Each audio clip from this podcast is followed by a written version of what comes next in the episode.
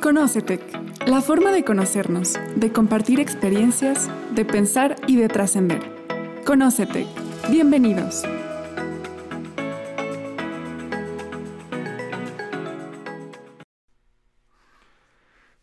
Muy, muy buenas tardes, bienvenidos todos a Conocetec de Mentes a Mentes.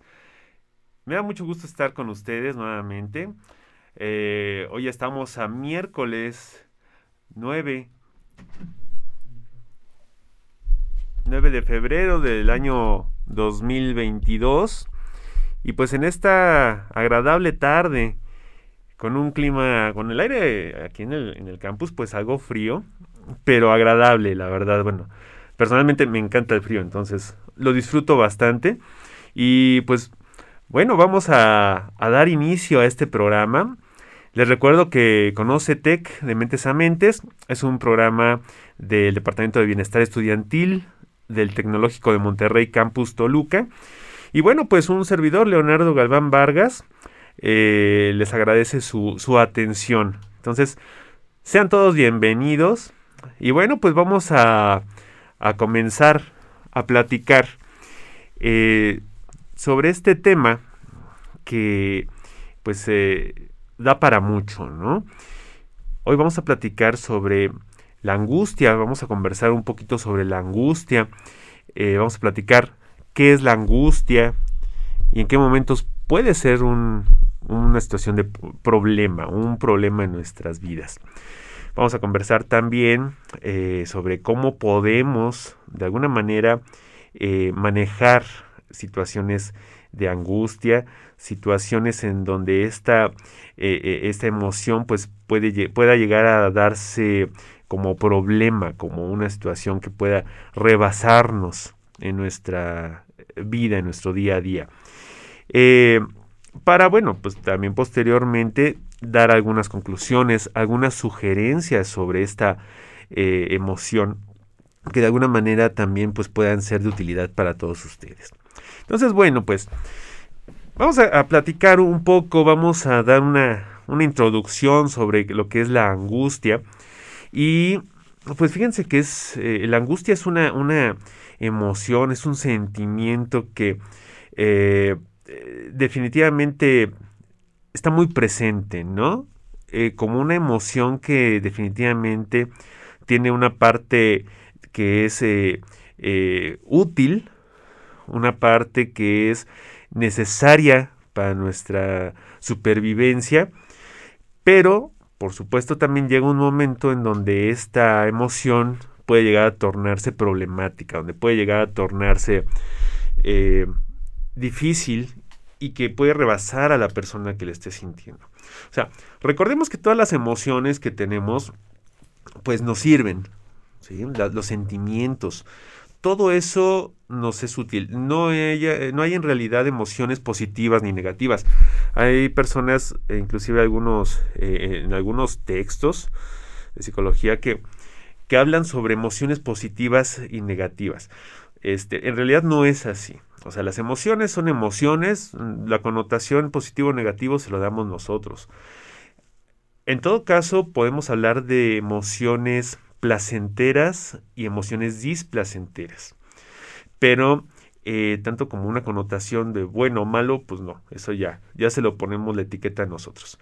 Entonces, la angustia, pues no es la excepción eh, al resto de las emociones, en el sentido de que nos es de utilidad, que nos va a servir para afrontar diferentes situaciones de nuestro día a día. Y bueno, pues Pensemos un poquito, por ejemplo, en lo que es, eh, son las cuatro emociones básicas que, que eh, para un, objetivos eh, didácticos nosotros conocemos, ¿no? Pensemos en lo que es el enojo, en lo que es la tristeza, en lo que es el miedo, lo que es la, la alegría, la satisfacción, el placer. Y bueno, pues todas estas emociones en un grado de equilibrio, en un grado en el que podamos nosotros eh, funcionar, son emociones que nos van a ser de utilidad. En el caso de la angustia, también, bueno, pues todos en algún momento hemos sentido angustia, todos en algún momento podemos llegar a tener esta, esta emoción. Pero, ¿qué sucede cuando la angustia empieza a rebasarnos? Bueno, pues pensemos en, primeramente, vamos, a, ver un poquito algún, algún significado de lo que es la, angustia. Eh, fíjense que, la angustia, pues bueno, es una emoción que está caracterizada porque la persona siente una preocupación hacia algo del futuro, hacia algo que aún no sucede y que no se tiene del todo identificado, Entonces, cuando se presenta la angustia, pues las personas eh, podemos llegar a, estarnos preocupando por algo que todavía no está sucediendo, por algo que posiblemente pase, pero pues que quién sabe si realmente suceda. Entonces, pues esa angustia puede hacer que la persona llegue a, sentirse como paralizada, como que ya no, no, no tenga un rango de acción, una eh, manera de hacer las cosas, que no sepa qué hacer, que no sepa cómo reaccionar. Y eh, pues cuando sucede esto, eh, también hay una sensación a la vez de, de un miedo inquietante. Pero bueno, una característica esencial, recuérdenlo, de la angustia es que hay un temor, hay una preocupación hacia algo futuro. A diferencia, por ejemplo, de la ansiedad, pues la ansiedad es una eh, eh, emoción que en gran parte puede llegar a ser más adaptativa. Y la ansiedad pues se manifiesta también como una situación de preocupación hacia algo más inmediato, hacia algo que de alguna manera a lo mejor tenemos un poquito más identificado, que a lo mejor no sabemos exactamente tampoco qué es, pero es más en el presente, ¿no? Es más en el momento inmediato. En el caso de la angustia, pues bueno, esta puede llegar a, manifestarse de muy diferentes maneras, tanto con síntomas eh, bueno, con, componentes eh, psicológicos, eh, emocionales y conductuales. Por ejemplo, en los componentes conductuales, bueno, una persona angustiada pues va a tener un comportamiento un tanto errático, en donde pues de repente pareciera ser que no sabemos hacia qué, quiere hacer. Pareciera que hay como una cierta confusión en su comportamiento, ¿no? También podemos notar que se presentan eh, comportamientos en donde pues, la persona a lo mejor empieza a constantemente eh, tener dificultades en su, en su, pronunciación, en su lenguaje. Eh, pensemos que la persona puede empezar también a lo mejor a evitar el contacto directo hacia los ojos, un comportamiento un tanto así como, como evadiendo ¿no? una situación. Y bueno, también eh, a nivel afectivo, pues evidentemente está la sensación de angustia, de preocupación, de, cierto miedo, de inquietud, de, de, alguna manera también puede presentarse como esta sensación de, eh, que puede haber como eh, un, problema de estar pensando, buscando un, apoyo de terceras personas, una necesidad como de, de, que sí se, tenga un apoyo la persona, de que pueda estar acompañada. Eh, puede haber también una sensación en donde haya pues una eh, dificultad para organizarse, para poder sentir que ese sentimiento está siendo dirigido hacia un objetivo más claro. Y bueno, por ejemplo, a nivel cognitivo, pues también se presentan dificultades para la memorización, para la concentración. De pronto, pues va a costarle a la persona trabajo eh, eh, realizar un análisis de, algo, de una situación. Eh, le va a costar trabajo también planear sus actividades. Entonces, viene una serie de situaciones que podemos nos pueden dejar ver que la persona está presentando angustia. Y bueno, pues de repente aquí vamos a encontrarnos con todos estos conceptos y con todas estas situaciones y emociones, con que a veces las emociones también van a tener una cierta mezcla, porque pues, también en algunas situaciones de, angustia se presentan reacciones de estrés. Em, entonces, bueno, ¿qué pasa con, la angustia? Como les decía hace un rato, cualquiera de nosotros eh, seguramente hemos sentido en algún momento angustia. Eh, también, por supuesto, ansiedad. También, por supuesto, estrés.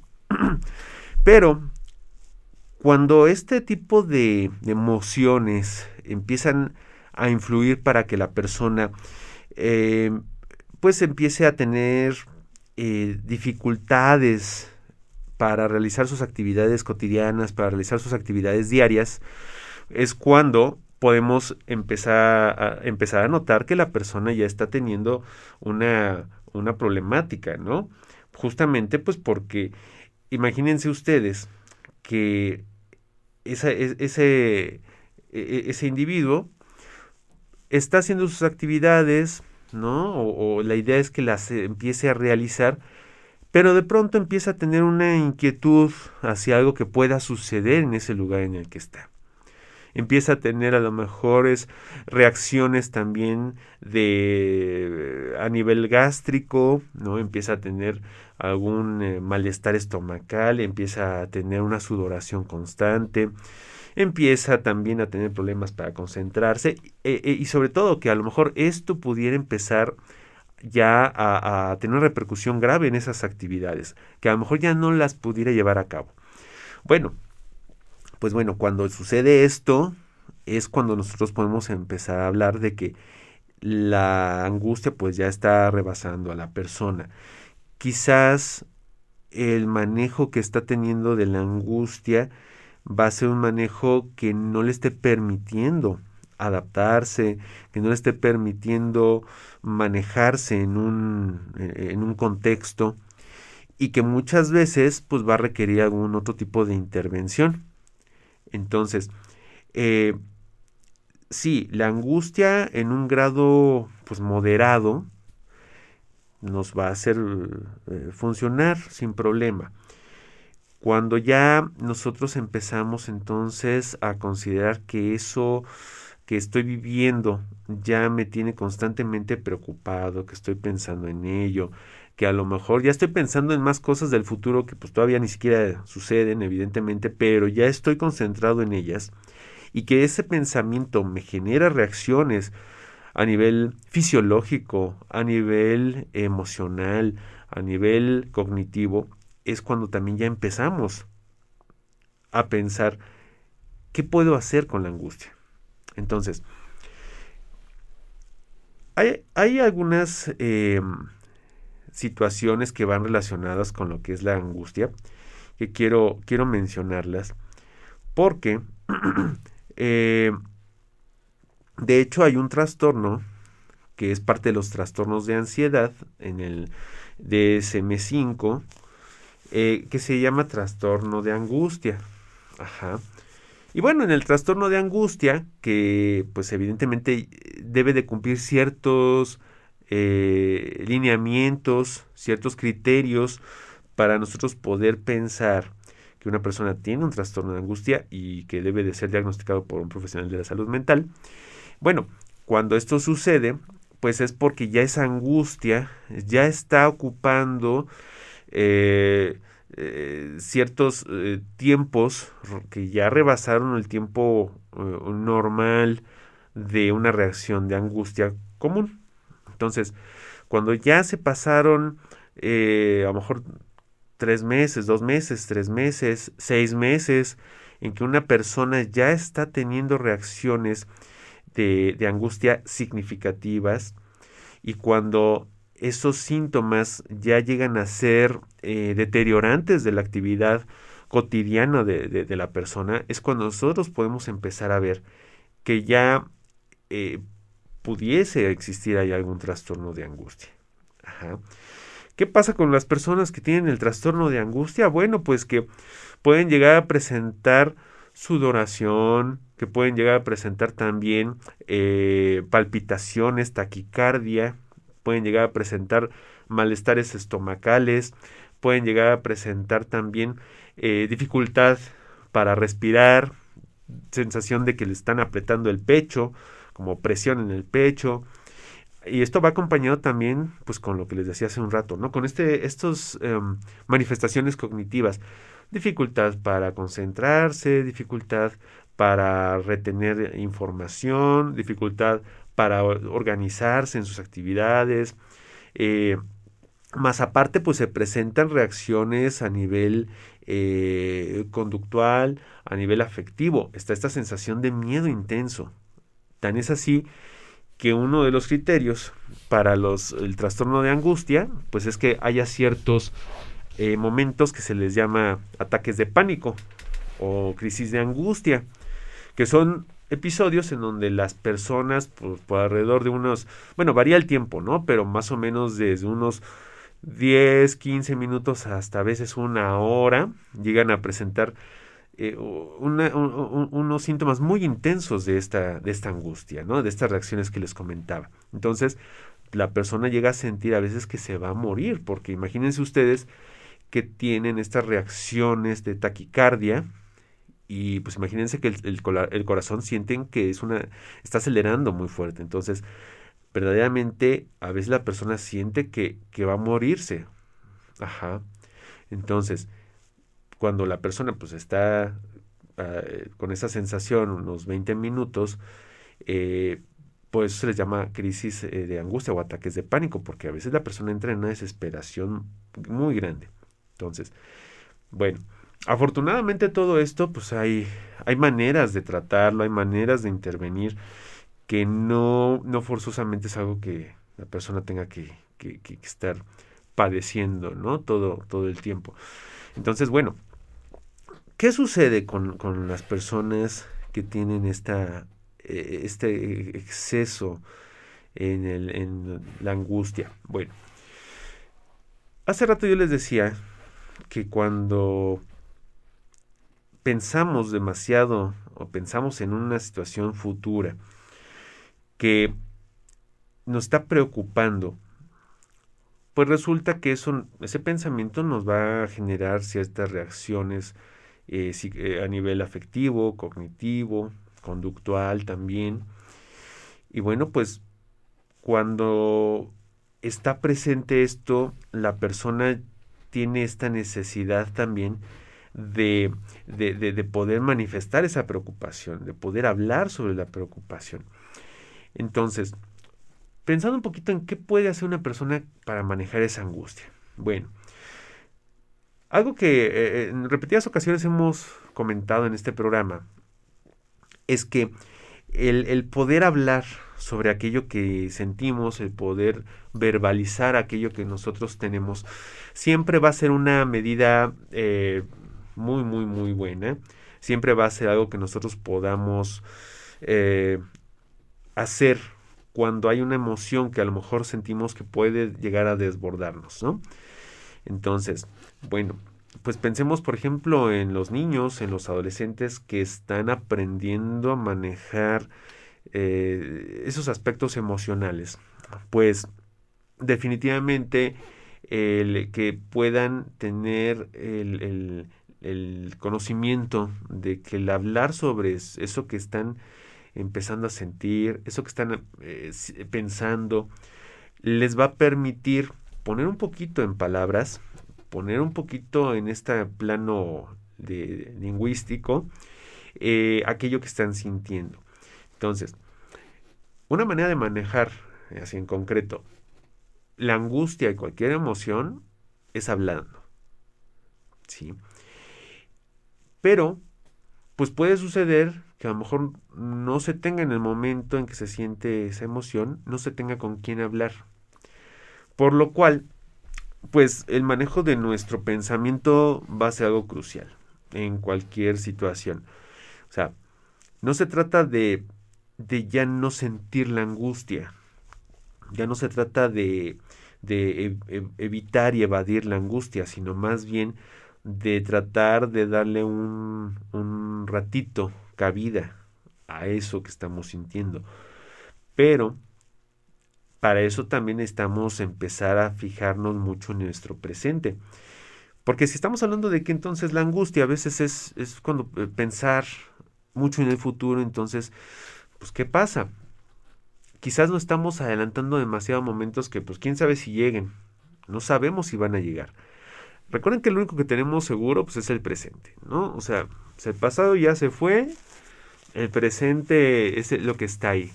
El futuro no sabemos si va a llegar o va a llegar como nosotros lo, pensamos que va a llegar.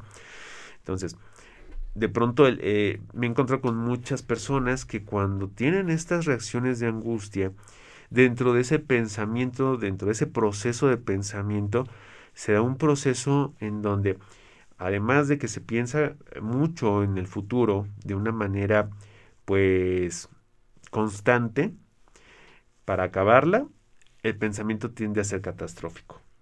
Sí, o sea, no, no, no es que pensemos este, que nos va a ir súper bien o que, que, eh, vamos a tener algún triunfo personal, ¿no? O sea, pensamos pues que vamos a tener algún problema, que no voy a poder entregar los trabajos, que eh, voy a tener problemas en una materia. O sea, no pensamos en, me va a ir bien en esa materia, voy a procurar aprender, ¿no? Voy, voy a sacar provecho de esa materia, me va a ir bien en el, semestre, en el, próximo semestre. Sino el pensamiento pues es más bien con una tendencia catastrófica, con una tendencia pesimista. Entonces, claro, esto pues no es de la nada, es justamente porque esa angustia influye, recuerden, en nuestros procesos cognitivos. Entonces, podemos llegar a ver la situación como negra, oscura, grisácea, no la vemos tan tan favorable y pues es como parte también de esa eh, sensación de, de, em, de, fatalidad. Entonces, es parte como de la angustia. Repito, no es algo que la persona pues piense a voluntad. Pero, y aquí viene lo interesante, cuando una persona cae en cuenta de que ese pensamiento futuro es fatalista, y basado en algo que no tiene una eh, base concreta y sólida, muchas veces esto le permite manejar esa angustia. Imagínense ustedes cuando el pensamiento se maneja y se gestiona de una manera tan eh, productiva que inclusive puede llegar a evitarse todos los síntomas que les comenté. Todas estas reacciones eh, psicológicas, eh, cognitivas, este, afectivas, conductuales, pueden llegar a, a, no tener que pasarse por ellas. Claro, no es algo, una tarea sencilla. Tan es así que pues muchas veces por eso las personas requieren un tratamiento, un tratamiento psicoterapéutico, una intervención psicológica, ¿no? Entonces, pero sí es importante y aquí como, como como un programa enfocado también a la prevención de diferentes situaciones en salud mental, pues es importante que, les comente que justamente el poder hablar, el poder centrarnos en ese presente, el poder manifestarnos como, como personas que pues, si no se enfocan al presente, realmente no, no puede haber también como una atención a lo que estamos haciendo. Recalco algo, digo, y, bueno, comento y aclaro algo. No se trata de no planear un futuro, sino de que al final de cuentas no podemos tampoco nosotros pensar ni planear cada detalle que va a pasar en el futuro. Eh, no podemos tampoco manifestar como toda una serie de, de estrategia para evitar situaciones eh, a lo mejor no tan agradables del futuro. Pero no sabemos qué va a pasar. Entonces, si me estoy enfocando a pensar, es que en el futuro a lo mejor repruebo, es que a lo mejor pierdo la beca, ah, espérate. Quizás necesitas más enfocarte a tu presente. Porque si no, ni disfrutas tu presente, y a lo mejor pues, te estás preocupando por algo que no va a suceder. ¿Sí? Ahora también, otro punto que es importante para el manejo de la angustia es poder hasta cierto punto tomar en cuenta aquellas experiencias que en otro momento ya influyeron para manejar, para, para generar la angustia. Y que tal vez nos, eh, viéndolas, considerándolas, puedan permitirnos un mejor manejo de esas situaciones con las que de alguna manera yo he notado que hay algún grado de angustia. ¿sí? Entonces, ¿qué puede pasar? Bueno, pues, ¿sabes qué te preocupa? Eh, que no vayas a poder con las materias de este semestre. Bueno, ¿qué estás haciendo? ¿Qué puedes hacer ahorita? Pues para que el momento en que te toque una evaluación no estés sufriendo. ¿Qué puedes hacer ahorita? Para el momento en que tengas que entregar un trabajo, tampoco estés sufriendo. ¿No? Entonces, en lugar de preocuparnos por ese futuro, entonces, como dicen, hay que, hay que empezar a ocuparnos. Me preocupa, por ejemplo, que, eh, eh, no sé, me, contagiarme de, COVID.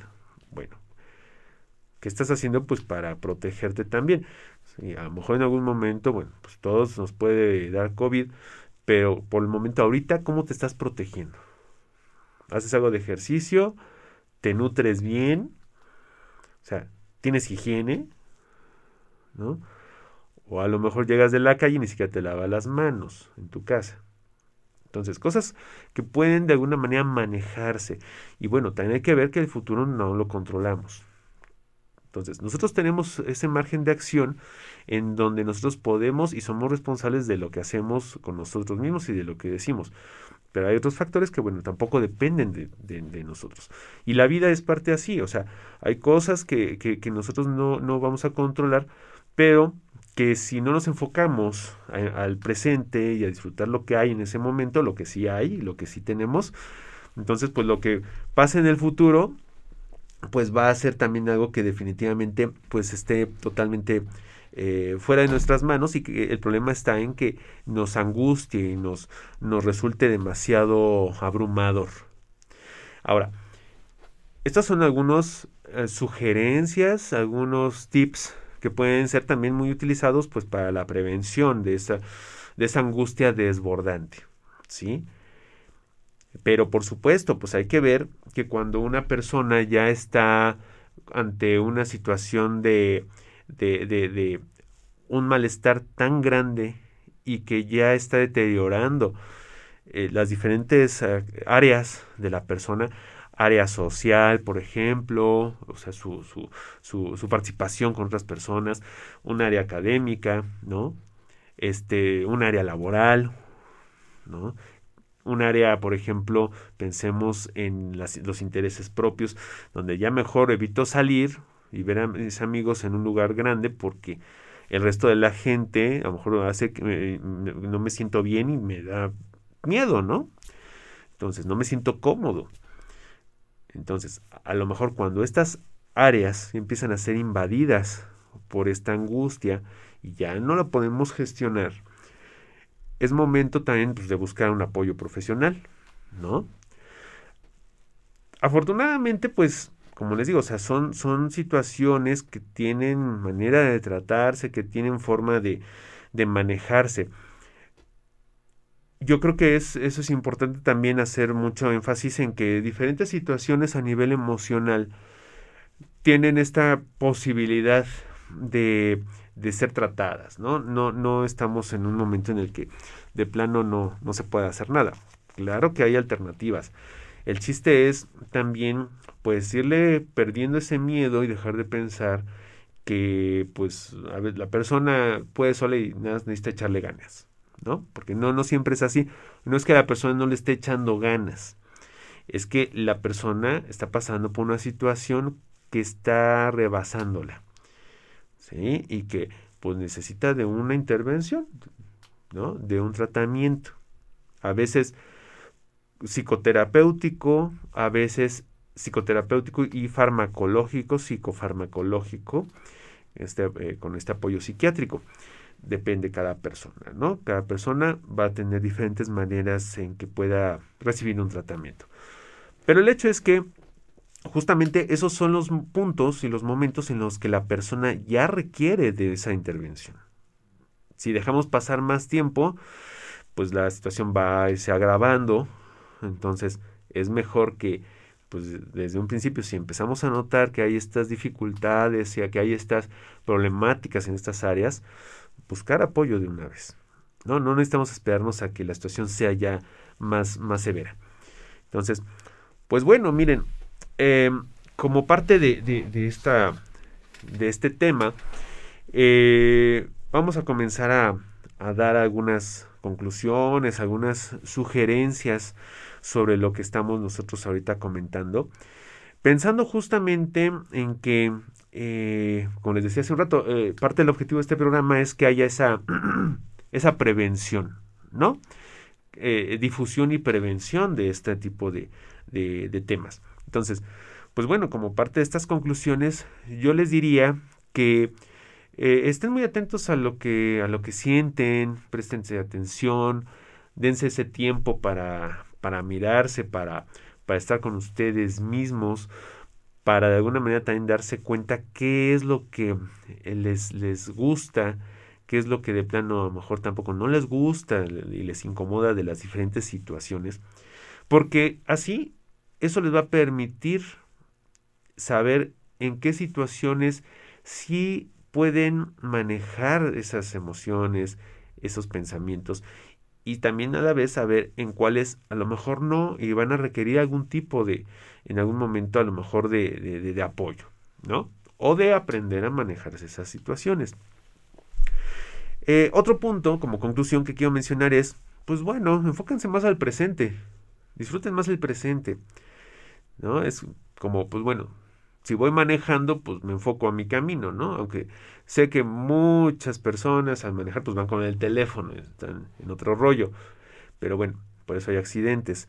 Entonces, justamente, eso nos dice que, bueno, si estás manejando, enfócate a manejar. Si estás en un determinado momento, enfócate a ese momento, no estés pensando en el próximo semestre y cómo me, te va a ir cuando, cuando inicie. Enfócate a que pues, todavía no lo inicias y estás a muy buen tiempo de a lo mejor buscar asesorías, ¿no? De a lo mejor empezar a planear tus tiempos y no saturarte de actividades para que tu semestre sea un semestre que disfrutes y no sea un semestre lleno de angustia y, de, y, que no lo puedas disfrutar, ¿no? Entonces, es, es el segundo punto. Un tercer punto que quiero comentar es, bueno, es importante pensar en nuestro, eh, tener nuestros pensamientos también eh, basados en una, eh, en algo sólido. Bueno, ok, me da miedo el próximo semestre. ¿En qué me baso para sentir miedo? Ah, bueno, pues porque reprobé. El semestre pasado me fue muy mal y reprobé. Bueno, pero ese fue el semestre pasado, ¿por qué tendría que volver a pasar lo mismo, no? Entonces, de pronto nuestros pensamientos también pues, no tienen una base sólida. A veces hay ciertos pensamientos, ciertas ideas que están basados más bien en alguna creencia, no en una base sólida. Entonces, es importante que esos pensamientos que ustedes tengan, bueno, se encuentren en una base sólida. Si no tienen una base sólida, entonces es importantísimo que de alguna manera no les no, los tomen tan en serio. Es una angustia y se vale tener angustia, pero no tienen que quedarse tanto tiempo en esa angustia. Es, ok, estoy angustiado, me siento angustiado, se vale. Quédate un ratito en esa angustia y después a lo que sigue. ¿Sí? Y bueno, pues por supuesto, otro punto como a modo de conclusión es pues busquen apoyo profesional. Afortunadamente, pues tenemos servicios de, nuestra ciudad de, de, muchos tipos de apoyo psicológico, apoyo psiquiátrico, ¿no? Este, y bueno, por supuesto, internamente en el campus, pues está el Departamento de Bienestar Estudiantil. Eh, pero bueno, hay, hay, muchos servicios que pueden ser de utilidad para eh, un tratamiento o bien para que sea la vía para buscar un tratamiento efectivo, para buscar resolver estas, estas situaciones, ¿no? Entonces, hay que, hay que buscar, hay que, hay que darle a, la tarea también de, pues, si tengo algún problema, bueno, voy con el especialista indicado, ¿no? Y bueno, pues estamos llegando ya a la conclusión de este eh, de esta emisión más de Conocetec de Mentes a Mentes. Este, les quiero comentar que bueno, pues para la próxima semana, pues otro programa interesantísimo, vamos a platicar sobre eh, qué tanto disfrutamos de nuestras actividades, ¿no? ¿Disfrutas tus actividades? Bueno, ese va a ser el tema de la próxima semana. Vamos a conversar poquito sobre cómo está esta capacidad que tenemos de, disfrutar lo que hacemos. ¿Sí? Entonces, pues no, no se lo pierdan. Eh, ojalá que, pues bueno, este, este programa haya sido de, utilidad, de interés para ustedes. Y pues déjenos sus comentarios, eh, dudas que tengan, que podamos retomar, este, eh, algunas preguntas, propuestas de algunos otros temas, para nosotros irlo armando y poder hacer el programa correspondiente. Entonces, pues bueno, eh, les agradezco mucho su atención. Me despido, Leonardo Galván Vargas, un servidor. Me dio mucho gusto estar con ustedes y mis agradecimientos al ingeniero Jonathan Murúa, quien siempre nos apoya para la realización de este programa. Cuídense mucho. Espero que tengan una excelente tarde de miércoles y nos estaremos viendo la próxima semana. Gracias. Hasta luego. Que estén muy bien.